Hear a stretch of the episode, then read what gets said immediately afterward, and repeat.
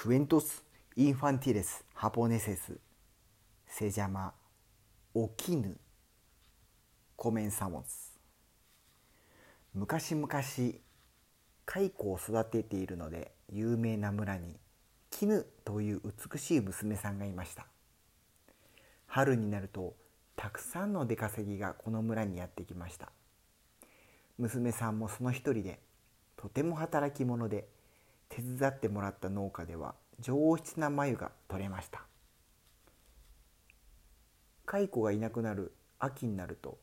出稼ぎは帰っていくので農家ではお礼の気持ちを込めておいしい食事を出して送別会が開きます。娘さんがどこから来てどこから帰るのか知る者はおらず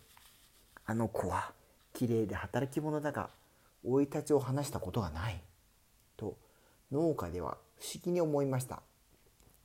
娘さんが村を去る日がやってきて多くの村人が見送る中村を後にしました。どこへ行くんだろうと思いこっそり後をつけてみると娘さんは湖の近くで突然姿が見えなくなると吐く蛇の